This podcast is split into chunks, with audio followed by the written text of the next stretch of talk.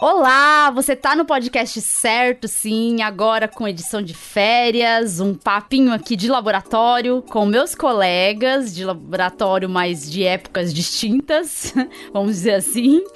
É, eu sou a Letícia Sarturi. Eu sou o Assim Said. Eu sou a Natália Pereira. E nós vamos hoje aqui conversar e ter uma conversa muito legal sobre o ingresso na pós-graduação, quando você entra lá no mestrado, no doutorado, é a entrada nesse mundo acadêmico acadêmico, é o início da carreira acadêmica de fato, que é um assunto assim que me enche de nostalgia e pra Nath e pro Assim é um assunto que tá preenchendo a vida deles nesse momento, né? Então é um assunto bem legal para quem tá iniciando na ciência, para quem deseja iniciar uma carreira acadêmica e para todos aqueles que querem conhecer como que é até a sensação, os sentimentos da pessoa que tá ingressando nessa parte aí da vida acadêmica acadêmica nesse início de.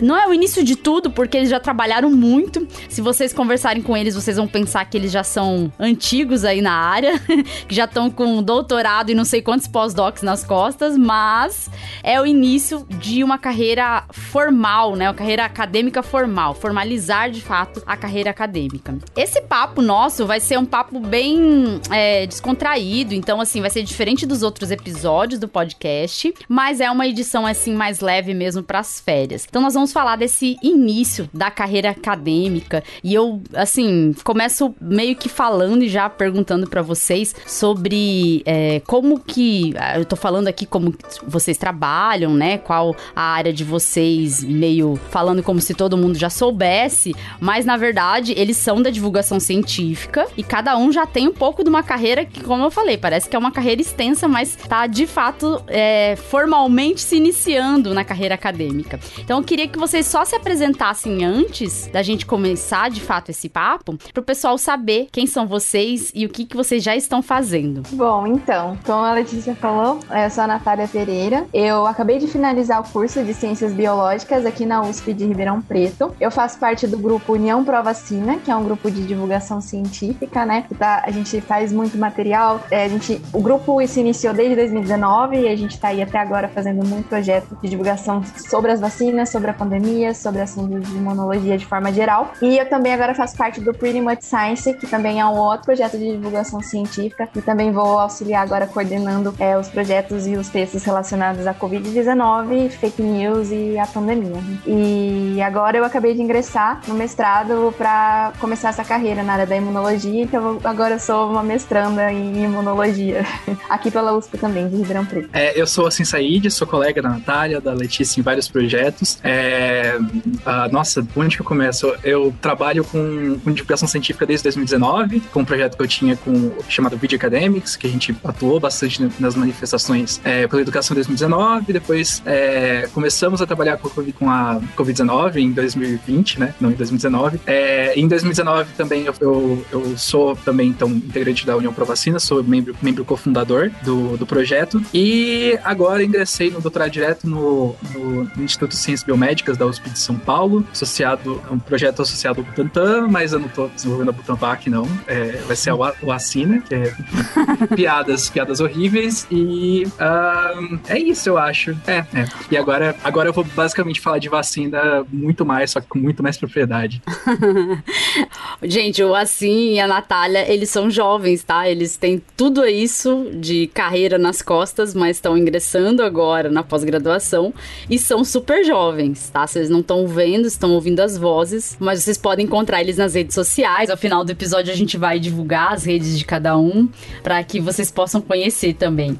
É, e assim, vocês estiveram aí num período é, pré preparatório, né, para tentar ingressar nessa na pós-graduação, né? Porque ninguém, gente, entra na pós-graduação sem uma preparação, né? E essa preparação, no caso deles, veio já antes da preparação de fato. A preparação, no caso deles, veio desde a graduação, porque a gente já começa na graduação a fazer uma série de atividades que faz com que a gente seja um possível candidato de pós-graduação. É, vocês devem ter feito, lógico, fizeram iniciação científica, né? Estiveram no mundo da ciência muito antes de pensar assim, sim, eu quero ir lá, quero fazer uma formação científica de fato, que eu quero ser cientista.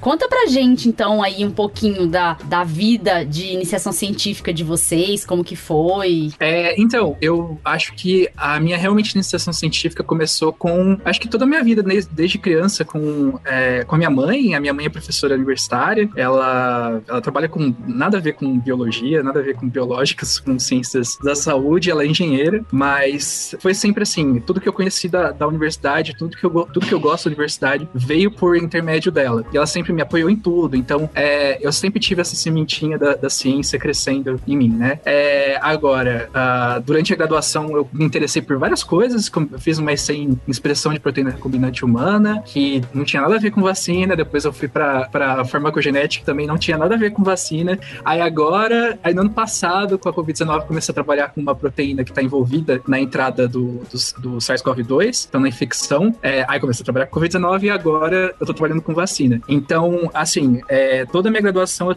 eu fiz IC, não IC é, necessariamente com bolsa, é, era mais porque eu tinha muito interesse naquele assunto, eu queria estar associado a um laboratório. É, e ao longo desse tempo eu comecei a, a, me encontrar mais e descobrir que, pô, por mais que o ambiente acadêmico seja é, selvagem muitas vezes, ele é selvagem de um jeito mais legal do que eu acho que eu encontraria na indústria, não sei. E pelo fato de da divulgação científica ter me proporcionado essa facilidade de criar uma rede de contatos, a, é, me forneceu ainda mais ferramentas para eu continuar na, no meio acadêmico. Então, eu acho que, que é essa formação, mas a gente vai conversando, lembrando Sim. ao longo da conversa. Então, é, você falou uma coisa que me chamou a atenção, que é sobre o fato de você ter entrado, não por causa da bolsa, mas ter entrado por causa do gosto pela ciência. Eu, eu assim, na, no ensino médio, eu comecei a fazer algumas coisas de iniciação científica no ensino médio, mas não era assim, de, de eu ir num laboratório, até porque eu morava numa cidade de interior que não tinha ninguém, nenhuma universidade, assim, para eu fazer algum projeto.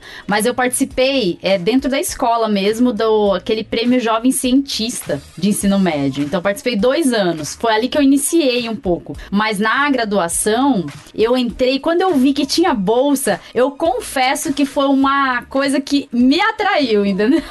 Porque estudante é quebrado, né, gente? A gente precisa de dinheiro pelo menos para pagar o Xerox. Naquela época tinha Xerox, agora não tem mais. É, é, eu sou velha, tá? Eu sou, eu sou cringe, né? Pagar boleto, pagar Xerox.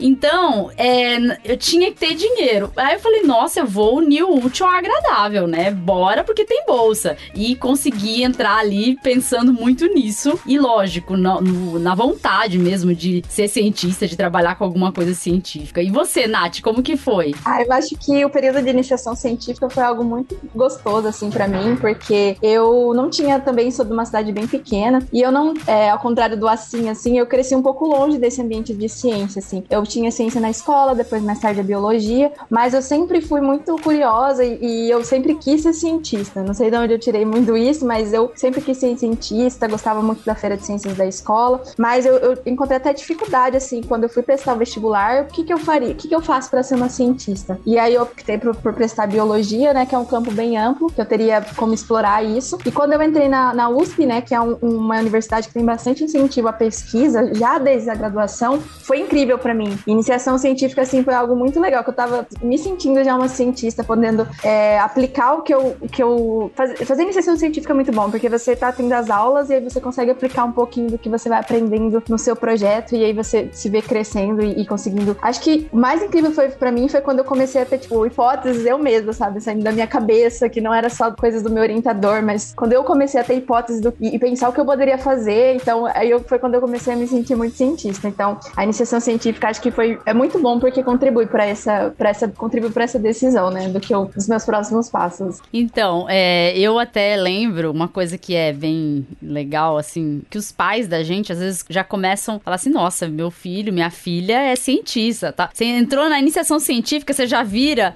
uma pessoa assim muito científica na família, né?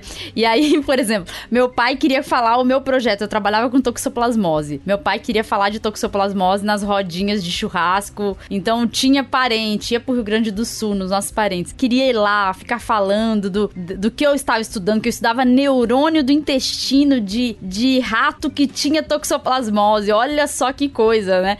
Então, assim, sem compreender muito do que, que se tratava de fato o meu projeto, ele ia lá e queria discutir, queria falar para as pessoas sempre. Então, isso eu acho muito legal, porque a família da gente já começa a ter uma noção que a gente tá entrando mesmo nesse mundo, né? Mesmo sem saber muito do que que a gente tá fazendo. Porque na maior parte das vezes a gente faz muita coisa além do que é o nosso projeto. Um aluno de iniciação científica, ele faz os trabalhos que ninguém quer fazer no laboratório. Então, assim, a gente tem que ser realista, né? Que essa é a realidade. Não tem jeito. É, e aí a gente tem ali uma, um problema também é, de que às vezes é só no mestrado que de fato você vai conseguir é, coordenar né, o seu projeto de verdade e tá, ter ali algum domínio de fazer o seu projeto e não se envolver em coisas como organização de laboratório, é, limpeza da bagunça que às vezes alguém deixou, esse tipo de coisa que às vezes acaba sobrando muito pro aluno de iniciação científica, né? Mas assim, eu pergunto para vocês, é, essa parte então de preparação, como eu falei, é prévia porque a gente vai se preparando ao longo da graduação. Mas é claro que tem uma prova para você passar no mestrado, né, ou no doutorado, e vocês precisaram fazer essa prova, passar por essa seleção. Como que foi então a preparação para essa seleção? Bom, sim, é, o processo seletivo, né, varia de programa para programa, mas em tese todos têm geralmente uma prova, uma entrevista, né, e uma análise assim do, do seu currículo. Então, é, eu comecei a, a, me preparar logo depois que eu. No ano passado já já tinha visto mais ou menos quando sairia o edital, no meio desse ano, para eu já ficar meio esperta. Enquanto tempo antes eu já teria que começar a estudar. E aí, quando saiu o edital esse ano, é, eles dão todos os, os conteúdos que vão cair na prova. O edital sempre tem tudo certinho. E aí eu peguei e intensifiquei nos estudos assim. É, acho que fiquei assim, eu prestei para imuno, então é basicamente todo o livro de imunologia do Abas. Sim. Então fiquei to, só o Abas. Eu lembro, eu lembro. Olha, intenso, foi, é um intensivão. É um intensivão, assim, e eu lembro que eu, é, nossa, eu tirei, assim, uns, fiquei acho que uns três meses me preparando, assim, me dedicando 100% a isso, até deixei alguns dos outros projetos, assim, um pouquinho stand-by para poder ler e, e, me dedicar a isso, né, a prova. E aí foi basicamente isso, assim, eu, eu estudei bastante pra prova, os assuntos. O legal que eu, eu gosto de, geralmente esses editais, eles deixam organizado, que, que vai cair na prova, então a gente sabe mais ou menos o que vem, mas ao mesmo tempo não sabe, porque a Abas é gigantesco, mas foi, foi, eu fiquei bastante nervosa, assim, foi uma das provas que eu mais fiquei nervosa, que é uma etapa muito doida, né, a gente tá terminando a graduação, a gente tá indo pra outra etapa da vida, acho que é meio que um vestibular, assim, Sim. um vestibular 2.0 na vida, e aí estudei bastante, fiquei, é, uma coisa que ajudou muito também foi conversar com outra pessoa que tava passando por isso, no caso assim, a gente, somos amigos, Sim. então ajudou muito, acho que, não é uma coisa que eu penso, tipo, se alguém falou, sei lá, o que, que você faria para é, nesse momento, né, de preparação, se você tiver alguém que tá passando por esse mesmo momento, converse com essa pessoa, porque foi fundamental, eu, assim, trocamos várias figurinhas nesse período, e aí foi isso, assim, e aí depois mais me organizando as minhas experiências, né, no, pro currículo, preparando Sim. pra entrevista, mas acho que foi isso, assim. Então, é, você sabe que eu até hoje não acredito que eu li o Abas inteiro. Eu falo assim, gente, eu li o Abas inteiro. Eu falo uhum. assim, é, é um feito. Isso tinha que estar no nosso currículo Lattes. Um ponto lá, li o Abas inteiro. tipo, isso é um orgulho, sabe? Porque assim, a gente estuda muito para essas provas. Eu lembro que eu falei, não, eu não tenho outra saída. Eu tenho que ler o Abas inteiro, que é a única forma que eu vou conseguir estudar tudo que, eu, que vai cair nessa prova. É uma prova que cai tudo de imunologia, né? E, e assim, é, eu também fiz mestrado em imuno, né? Pra quem não sabe, eu também fiz mestrado em imuno. Não fiz o doutorado lá no departamento, mas é, fiz mestrado no departamento de imuno na USP aqui de São Paulo. E aí. É... Você é colega da Nice Yamaguchi? Deus me livre, aquela ali, aquela ali não é imunologista, não. É, mas eu ali... sei que ela, ela, ela, fez imunologia na F, FMUSP, né? É, mas não é ali, não é imunologia ah, tá. que ela fez, não, viu? Ah, eu é? acho que sabe o que ela deve ter feito? Ah. Algum tipo de especialização, porque hum, a imunologia ela não fica nem na FMUSP. O departamento de imuno hum. fica na ali na cidade universitária mesmo, né? Nossa. É. Aí já podem investigar o, o Investiga. novamente. Temos um novo Decotelli.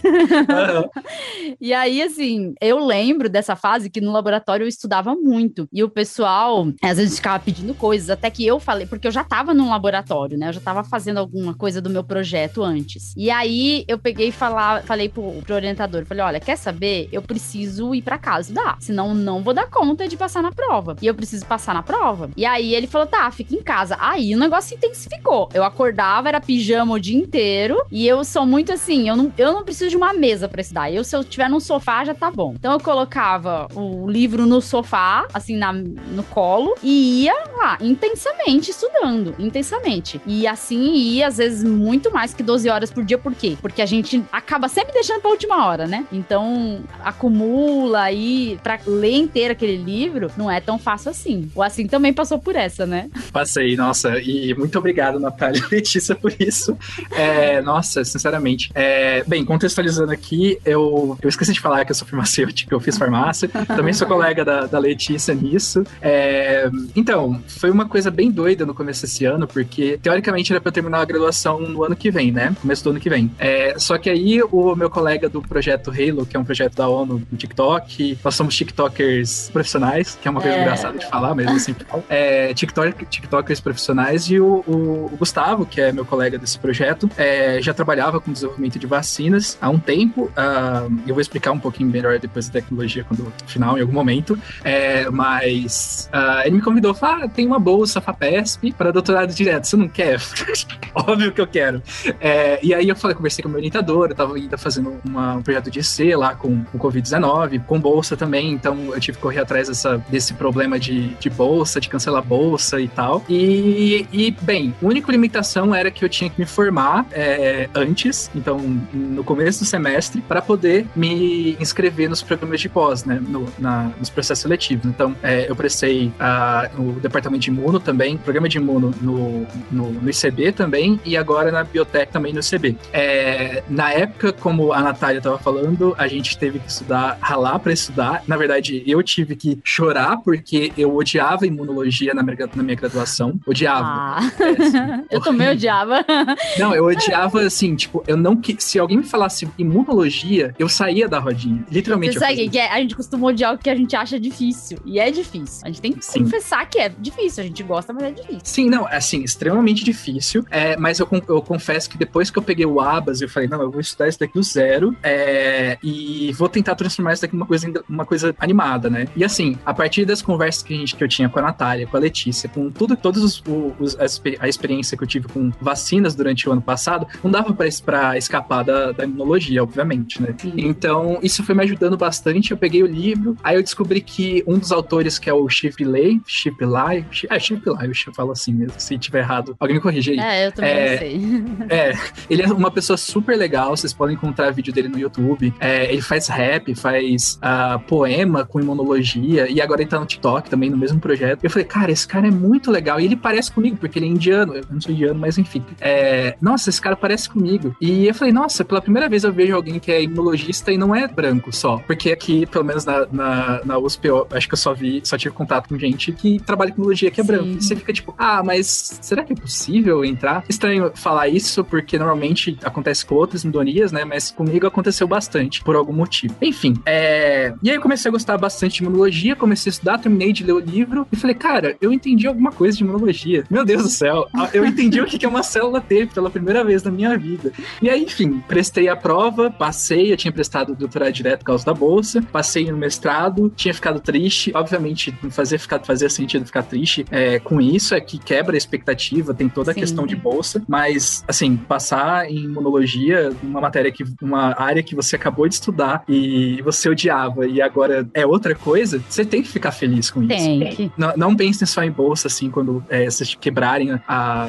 a expectativa de vocês, porque, gente, passar na pós-graduação é, é, um feito maravilhoso, Sim. especialmente nesses momentos de, de, de negacionismo científico, corte de bolsas, é, ataques totalmente, assim, na... A na, ciência. Não, fora que a ciência tá, assim, no Brasil a gente tá em decadência, né, na ciência. Então, é uma vitória ver que tem gente que ainda quer ser cientista, né? Isso, isso dá um acalento pro coração, porque o que tem sido feito com a ciência no Brasil é para ninguém mais querer ser cientista, né? Você ser atacado, você não ter verba para ter financiamento de projeto, isso realmente é bem triste e desestimula, né? E uhum. vocês estarem entrando lógico, é uma vitória, sem dúvida. Sim. Não, totalmente. E aí eu prestei da, da biotecnologia, doutorado direto, passei, fiquei muito feliz, mas o que foi engraçado é que o resultado saiu na sexta-feira. Eu tava com a Natália e com o pessoal da União pra Vacina. Aí eu falei, nossa, eu vou olhar meu celular. Aí quando eu vi, fiquei tipo, caralho, eu passei, meu Deus. a Natália, a Natália ele deu lembrar. até sem tipo... saber o que fazer, assim, ele ficou tipo, ah, passei. Não, ficou é, sem razão. É. Não, foi, foi tão horrível, porque, tipo, nesse tempo que eu fiquei esperando o resultado, eu fiz a prova dia 14. Fiquei esperando o resultado, achando, nossa, porque eu tô no limbo, eu terminei a graduação, será que eu fiz realmente a melhor escolha? Eu sei é, como é. Aí eu, depressão, né?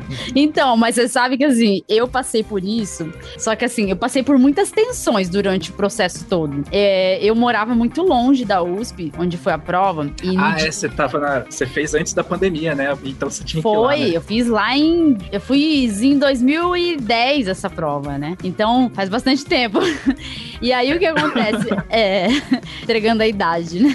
E aí o que acontece? No dia da prova, eu não conhecia muito de São Paulo, porque eu tava morando em São Paulo fazia menos de seis meses. É, e aí eu fui, e de transporte público não tinha metrô lá perto, ainda não tinha o metrô Butantã. Então, não tinha estação Butantã ainda. Tinha Vila Madalena, era o mais perto, você tinha que pegar um ônibus pra ir da Vila Madalena até a USP. E era uma viagem longuinha até de ônibus. E aí, eu fui pegar o tal do ônibus, peguei um trânsito, tudo parado, começou a me dar um desespero. Eu falei, eu não vou chegar a tempo pra fazer essa prova. E eu saí muito cedo de casa, sabe? Mas começou a me dar um desespero. Eu falei, nossa, eu vou, eu vou pegar, vou parar um motoboy desse e vou pedir para me levar lá para fazer essa prova, porque eu não perco essa prova. Se eu perder, eu só vou poder fazer no final do ano. Eu não sei se agora eles fazem é, duas vezes por ano. O... Duas vezes. Duas vezes ainda, né? Uhum. Então eu falei, só vou poder fazer em novembro, acho que era a outra data de, de prova. Falei, não, de jeito nenhum, eu preciso passar agora. E começou a me dar desespero, eu ficava olhando os motoboys. Eu falei, eu vou parar um motoboy. Mas é lógico que eu não precisei fazer isso, porque o trânsito começou a andar. Mas imagina o desespero para quem é de interior. Vem para São Paulo, para, para tudo, né? Você não sabe como funciona, se vai voltar a andar ou não. Começa a dar aquele desespero e medo de perder a prova. Só que aí, por exemplo, no dia da entrevista, eu já fui de, é, de carro. Primeira vez que eu dirigi em São Paulo foi indo pra entrevista. Eu falei, ah, quer saber? Eu vou pegar. Não tinha. Gente, vocês têm que se posicionar no tempo. Não tinha Waze, não tinha Google Maps, não tinha. Não tinha, tinha quê? Uber, né? Não, não tinha nem Uber. Tinha o quê para eu dirigir? Um GPS, que era um aparelhinho, né, que você colocava lá no carro e que entrava no túnel, ele perdia totalmente o sinal, demorava muito tempo para voltar. E então, ainda te mandava pra, pra ruas. Mandava pra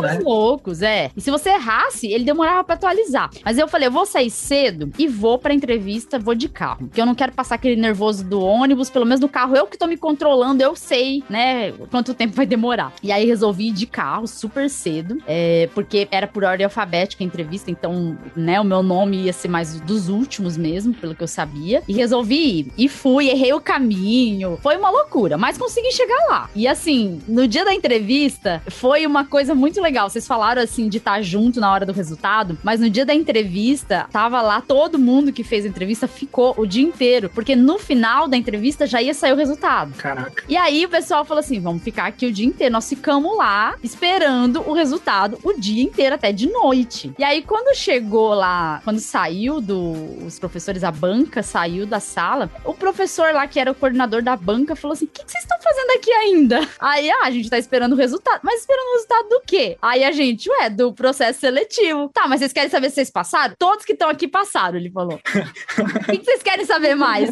A gente falou, a gente quer saber a classificação, porque naquela época, a classificação era importante para receber bolsas do departamento. Ainda é, eu acho é. que lá, pelo E aí, assim, é, não tinha muitas bolsas no departamento, mas depois a gente conseguia bolsa FAPESP. Era fácil conseguir bolsa FAPESP naquela época, né? Que não é uma realidade hoje em dia. Então a gente conseguiu uma bolsa do departamento temporária, até conseguir a bolsa do, da FAPESP. Então todo mundo ficou lá esperando, né? E aí aquela sensação. Ah, ele, ah, eu vou ler o nome de cada um na ordem da classificação. Aí aquela agonia, eu falava, ai, eu falava assim, eu tenho que passar. Nem que seja por último, eu não quero passar em primeiro, eu quero passar por último, mas eu quero passar, eu pensava. E aí começa a ler. Quando eu escutei meu nome em segundo lugar, eu falei, não, tá errado. Ai, tá errado, incrível. sabe? Aquela, aquela sensação, tá errado. E eu imagino que para vocês, é, vocês também ficaram, assim, muito felizes. Porque eu pulava de verdade de alegria. Vocês não têm noção, assim, era uma alegria que você não esperava, né? E pelo que vocês contam, também foi assim. Como que foi para vocês? Ah, quando eu recebi o e-mail, né, é, fiquei até meio sem reação, porque parece toda aquela preparação de meses se resume aquele único momento que você espera. E aí tem aquele e-mail falando, ah, você foi aprovado. E aí você fica, ai, e aí, agora, né?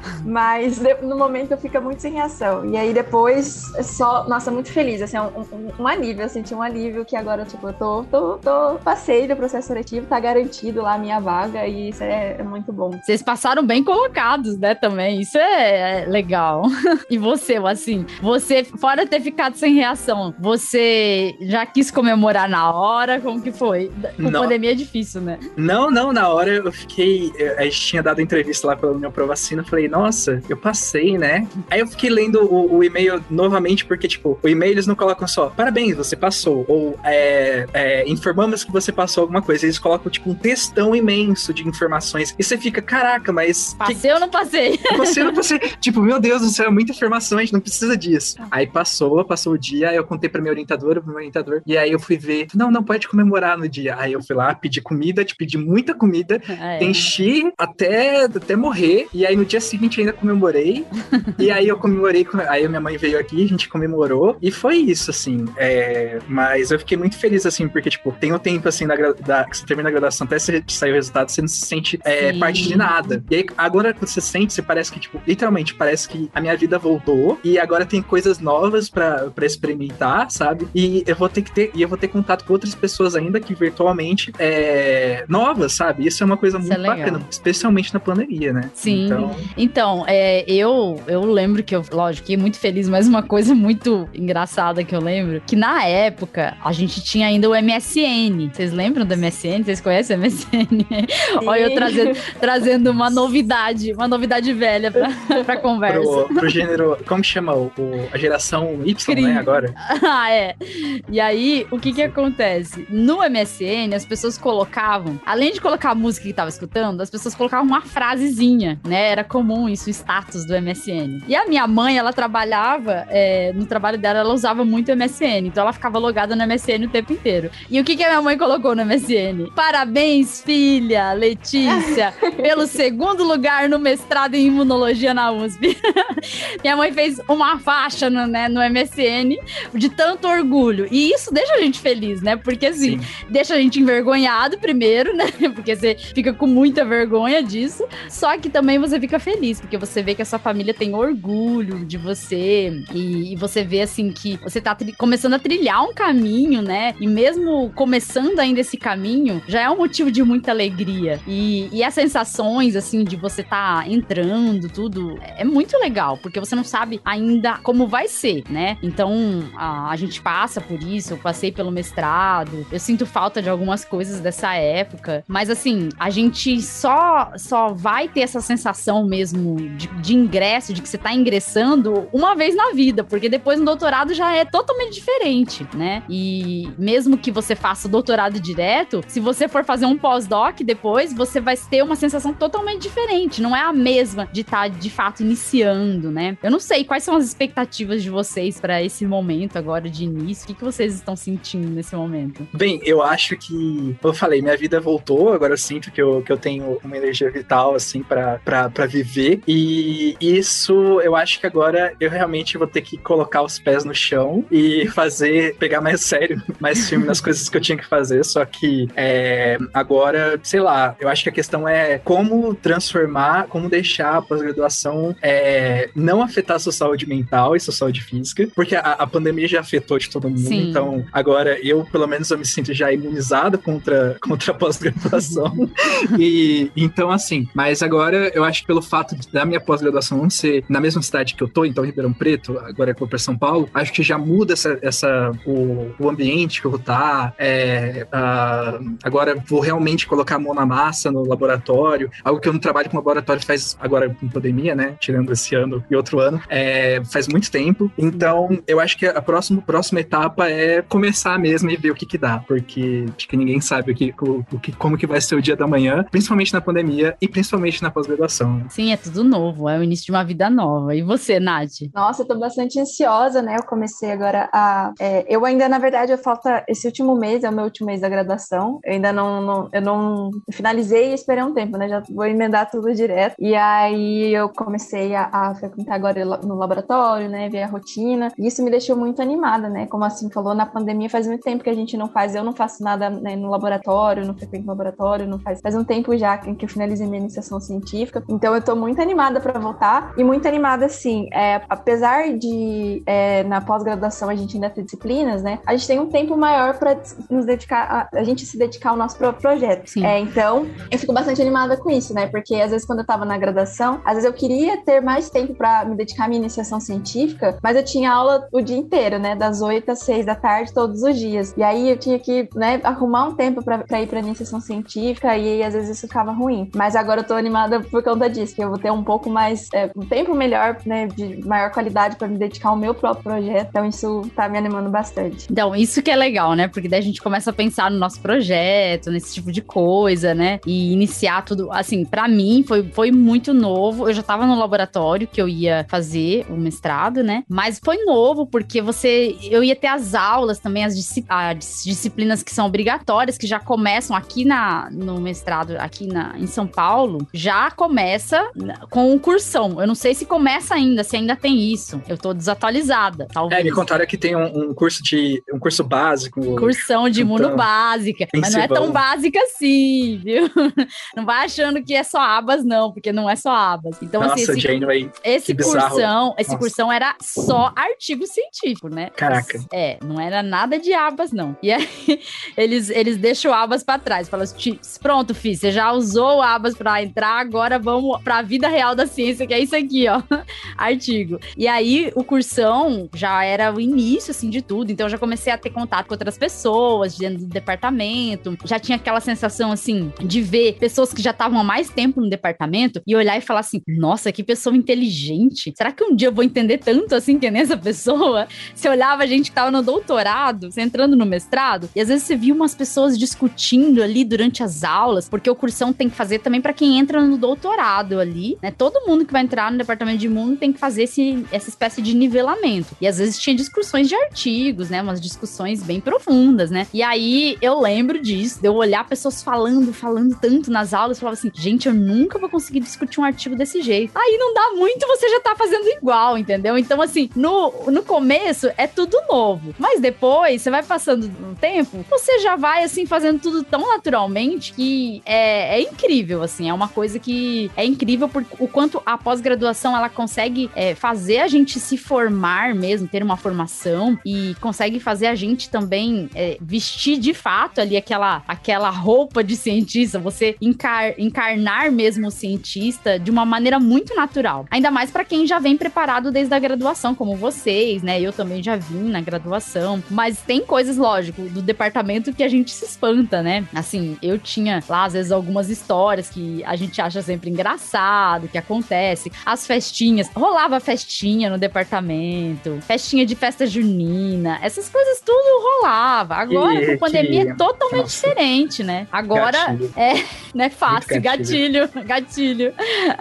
Olha, lá no departamento tinha uma parte, uma sala de aula, que ela tinha uma passagem secreta para um jardim. Então tinha uma porta que saía no jardim. Ali era o lugar da festa, porque naquele jardim ficava todo mundo ali escondidinho. Quem passava na rua não via gente fazendo festa ali. Então ali sempre rolavam as festinhas, sabe? Então essas coisas assim, é, que vai, vai se tornar o dia a dia de vocês, é, no começo pode até parecer que tá muito distante, mas vocês vão ver. Pouco a pouco vocês vão entrando ali e já dão conta de todo, todo laboratório que vocês estiverem, né? Então, qualquer lugar que vocês estiverem, vocês é, acabam fazendo com que aquele lugar se torne de fato ali um, uma casa, um puxadinho de casa, né? Porque é, é isso que acontece para quem tá na pós-graduação. O laboratório vira um puxadinho de casa. E eu queria perguntar para vocês quais são as dicas, os estímulos que vocês têm aí para dar para quem tá tentando ingressar ou para quem pensa em ser cientista, mas também trabalhar com divulgação científica. O que, que vocês têm para falar para essas pessoas? Vocês sabem me dizer aí quais são as dicas? Vai, Nath.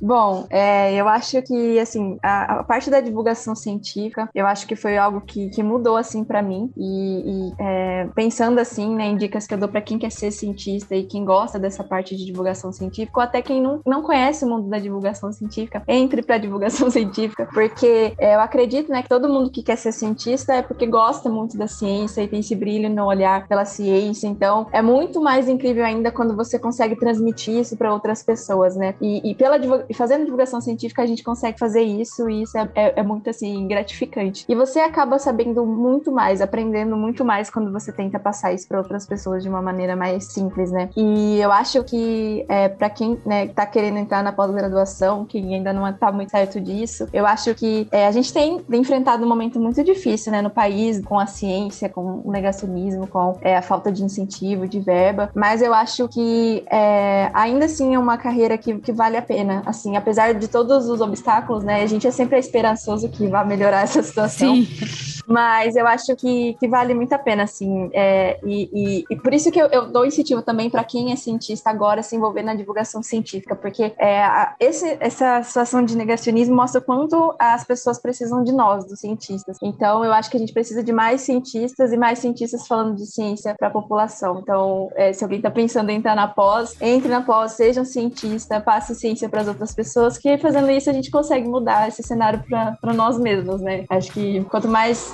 as pessoas enxergarem a importância da ciência, a gente mostrar isso para elas também, porque acho que é um, um, compromisso nosso, né? Acho que as coisas tendem a melhorar. Sim. É, ah, bem, eu acho que são as mesmas dicas. É, eu acho que meu amor por ciência veio e, e definiu, acho que, é, essa vontade de fazer pós-graduação quando comecei a fazer divulgação científica, né? Eu acho que o momento que a gente começa a falar sobre ciência, seja só pesquisa ou seja pesquisa de outro, para outras pessoas que não são do, do meio acadêmico, é, transforma a, aquele trabalho que você está querendo trabalhar, ou aquele, é, aquela área com que você quer trabalhar, é, em algo muito mais gostoso de falar. Porque no momento que você tem interação social e a pessoa, nossa, que bacana, você trabalha com isso, que o, o, o seu gênio, seus ancestrais podem definir a forma que você toma um medicamento, que, enfim, as pessoas ficam achando isso super descolado. E aí você começa a falar mais sobre isso, você consegue entender é, mais como a ciência funciona, é, começa, eu acho que é difícil você ser cientista e não falar sobre ativismo pró-ciência, né? Então, é, isso vai vai englobando toda, toda a sua vida. E, assim, diferentemente de algumas pessoas que acreditam que cientista não pode ter posição política é, ou gostos aleatórios, assim, a gente pode porque a ciência tá, tá envolvendo nossa vida toda. Sim. E eu acho que algumas dicas que eu posso mandar é, é se você tá muito fechado na sua graduação, é, você tá estudando alguma disciplina, no momento você tá, não tá gostando, não tá entendendo muito bem o que você tá estudando, eu recomendo muito vocês lerem livros de divulgação científica. Então, por exemplo, a, eu tô fazendo aula de. Eu, estou fazendo curso de farmácia. É, um livro interessante para você ler é algum livro sobre, por exemplo, eu acho que tem aquele O Demônio da, do Meio-Dia, que eu acho que fala sobre psicofar depressão e, e, e psicoterapia, é, psicoterapia, psicofármacos, e eu acho que isso é muito interessante para uma pessoa entender como vai, como vai funcionando aquilo numa, numa forma muito mais gostosa, sabe? Muito Sim, mais, mais leve, né?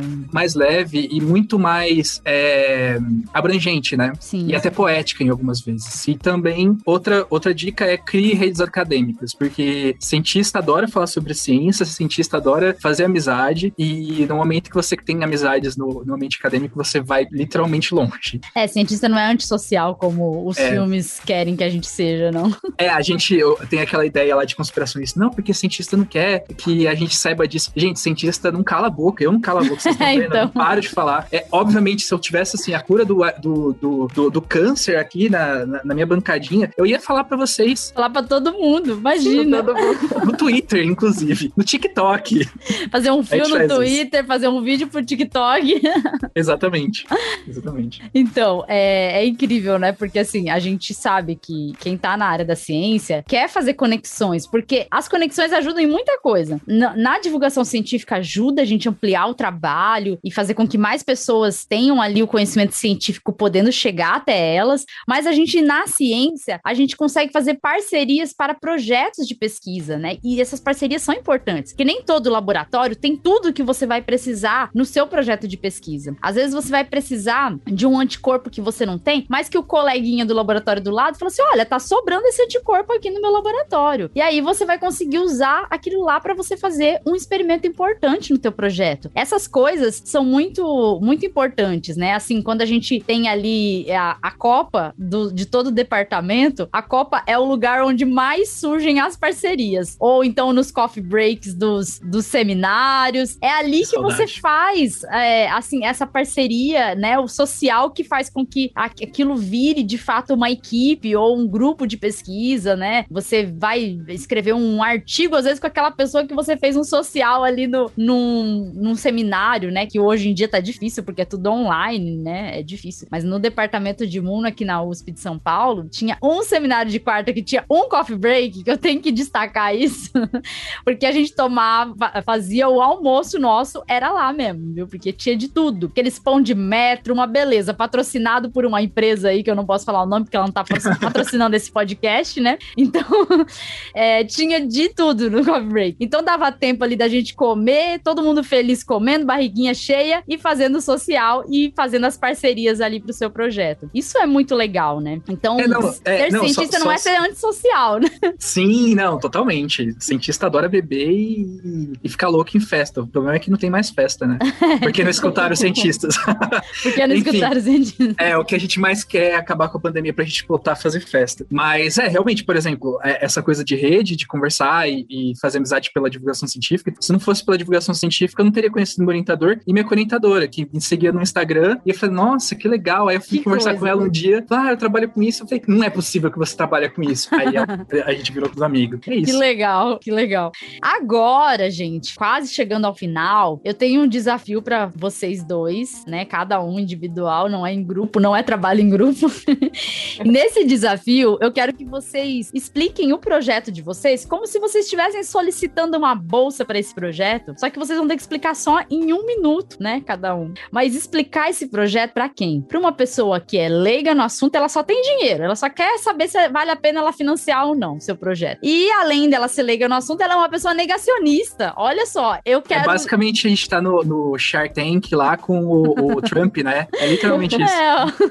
É, é, é a gente no Twitter todo dia, tentando convencer os negacionistas que ciência é de verdade, que ciência não é interesse próprio, é interesse comum. Então, quem que vai começar? Para eu marcar o tempo aqui, me falem. O assim vai começar. O assim vai começar? Pera aí, então. Ok. E aí, posso marcar? Uh, pode. Quando pode. tiver faltando é, 10 segundos, eu vou fazer um sinal aí para você, tá? Tá. Então tá. Posso começar? Já. Uhum. Bem, meu projeto é basicamente o desenvolvimento de três tipos de vacinas contra a Covid-19. Um é baseado, é, eu vou pegar basicamente, entre aspas, uma casquinha de um vírus e colocar a, um, a informação necessária para as nossas células produzirem um pedaço do vírus da Covid-19, que é o, o a spike. É, vou fazer a mesma coisa com, ao invés de usar a casquinha de um vírus, que no caso anterior era um vírus de bactéria, um bacteriófago, eu vou usar o próprio vírus da Covid-19, só que sem material genético dentro. E um outro, eu vou fazer a mesma abordagem do, do primeiro caso, só que não só contra a Covid-19, mas contra outros coronavírus que possam emergir no futuro. Olha, falou em pouco eu, tempo, hein? É, eu poderia ter, ter dividido melhor, só. mas. Foi, sobrou foi, né? 15 segundos ainda, tá? Olha aí, Sim. ó. É que hoje a gente não precisa sucinto. falar. É que hoje a gente não precisa falar o que é Covid-19, no caso. É, exatamente. Apesar de que no projeto a gente tem que escrever, né? Tem que escrever como se, nossa, como se ninguém soubesse, né? mas tem que escrever detalhado. Olha aí, me convenceu, viu? Me convenceu porque é, tem que se vacinar mesmo. Até os negacionistas estão se vacinando, então significa que tem que se vacinar, então tem que ter vacina. Agora vai lá, Nath. Posso colocar? É, eu vou só fazer uma observação. É que a gente eu ainda tô, tô, final... tô ainda não tenho o meu projeto tão lapidado, né, como do assim. É, porque no mestrado não precisei entrar com projeto, então eu vou explicar a ideia de um projeto que tá, tá em, em, andamento, tá? Beleza. Posso colocar? Pode. Já. Bom, então, todo mundo toma vacina da gripe todo ano, todo mundo sabe que todo ano a gente tem que tomar de novo essa vacina. E essa vacina, né, a vacina da influenza, todo ano ela tem que passar, todo mundo tem, tem que criar de novo essa vacina, porque é, o vírus muta muito rápido. Então, a ideia do meu projeto seria desenvolver uma vacina com a tecnologia de RNA, que é uma tecnologia que você, ao invés de usar o vírus, você vai usar como se fosse a receitinha para fazer esse vírus, e uma, um, uma vacina contra a uma vacina da influenza, né? Uma vacina da gripe. Só que, qual que é a, a parte interessante? A gente quer desenvolver uma vacina que não precise trocar todo ano. Vai ser uma vacina que a gente vai usar algum pedaço do vírus ali, alguma receitinha do vírus, que é uma das, uma dos pedaços do vírus que não muda muito todo ano. Então seria uma vacina universal da influenza. Olha isso, que legal. foi meio, foi mais menos, mas foi. Não, foi ótima, foi ótima. Maravilhoso.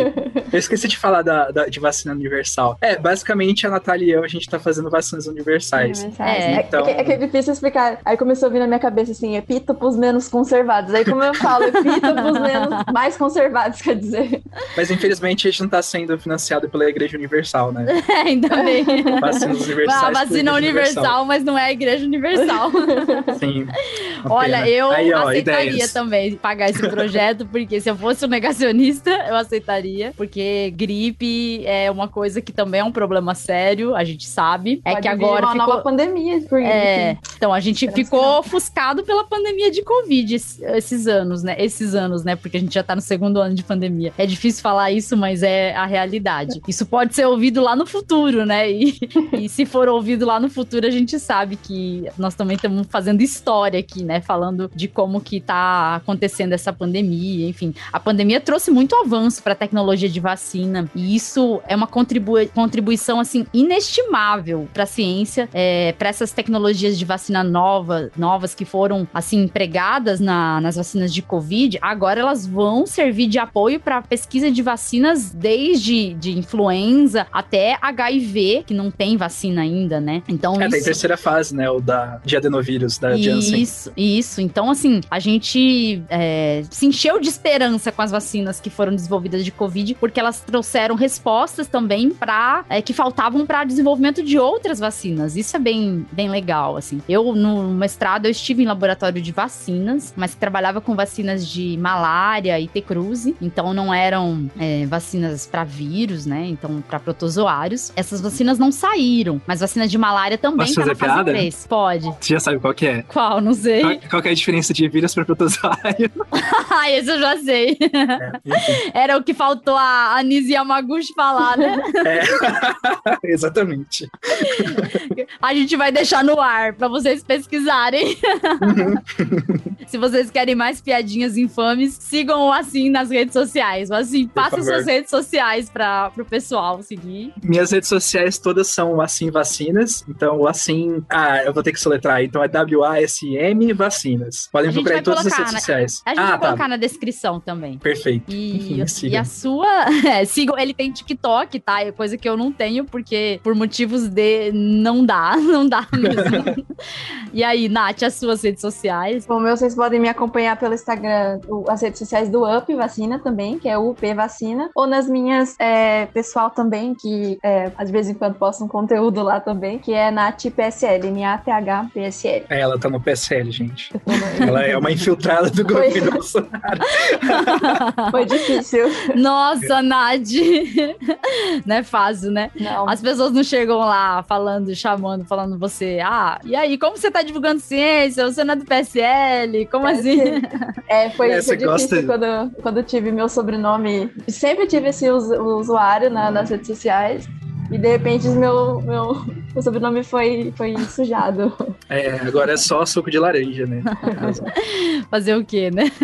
Bom, gente, olha, foi muito bom conversar com vocês. Bate-papo muito legal. É um bate-papo bom para encorajar as pessoas a ingressar na ciência, não desistirem. Não vamos desistir da ciência brasileira. A ciência brasileira é muito promissora. A ciência brasileira já ofereceu muita solução para o nosso dia a dia. Tem muito ainda a oferecer. A gente viu esse ano, por exemplo, o Butantan já está entrando aí com uma vacina, uma vacina que será produzida exclusivamente aqui no Brasil, né? Não, não, sem necessidade de nenhum, nenhum tipo de insumo vindo de fora do Brasil. A Butanvac vai ser produzida aqui. Então, acreditem na ciência brasileira e lutem também pela ciência brasileira, porque a gente precisa de mais cientistas, a gente precisa também de mais investimento, mas eu acho que se a gente mostra a importância da ciência brasileira e a gente encoraja novas pessoas a entrarem e serem cientistas aqui no Brasil, é, esse é um passo muito importante, porque isso já ajuda muito a, a população entender a importância da ciência no Brasil. Então, se você que está escutando deseja ingressar na pós-graduação, conte com as nossas dicas. Se quiser, encontre a gente nas redes sociais, fale com a gente. Eu até conversei com uma moça outro dia no Twitter que ela tá querendo entrar na pós-graduação. Incentivei, façam, façam, sigam o sonho de vocês e colaborem sim com a ciência brasileira. E se puderem na divulgação científica, também. A divulgação científica sempre tá precisando de mais gente para divulgar a ciência corretamente e levar a verdadeira ciência ao povo brasileiro que anda tão confundido por negacionismo e por fake news, né? Então, Nath, Vassinho, eu agradeço a presença de vocês aqui no Escuta Ciência. Foi um prazer falar com vocês. Vocês querem deixar alguma mensagem final? Vacine-se. Isso! eu só vou falar isso. Vacine-se, gente. Vacinem, usem máscara. E é isso. E, e Deixem o seu gotinho. Isso. Se precisarem de alguma dica, né? Se alguém quiser conversar sobre isso, como eu falei, é muito legal conversar com pessoas que passaram por isso, ou estão passando. Então, pode contatar eu, assim, a Letícia. A gente sempre vai dar um apoio, assim. Isso. Pessoal, vacinem-se, se cuidem, usem máscara, pratiquem distanciamento social, ventilem os locais que vocês estão quando tem mais gente junto. É, e não deixem de confiar na ciência e escutar a ciência. Contem com a gente para tirar as dúvidas que vocês tiverem aí, quem tá nesse mundo aí entrando, ingressando na pós-graduação. E confiem nos cientistas. São cientistas, sim, que estão lutando para o fim da pandemia. Têm lutado dia após dia. Vacinem-se! Um beijo, tchau, tchau. Tchau. Tchau.